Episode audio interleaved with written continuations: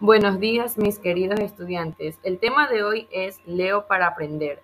La introducción es utilizar los OVAs como recurso para enseñar un concepto o temática, estimulando sus habilidades del pensamiento y conocimientos del educando de quien lo observa y quien lo aplica en entornos de formación e-learning.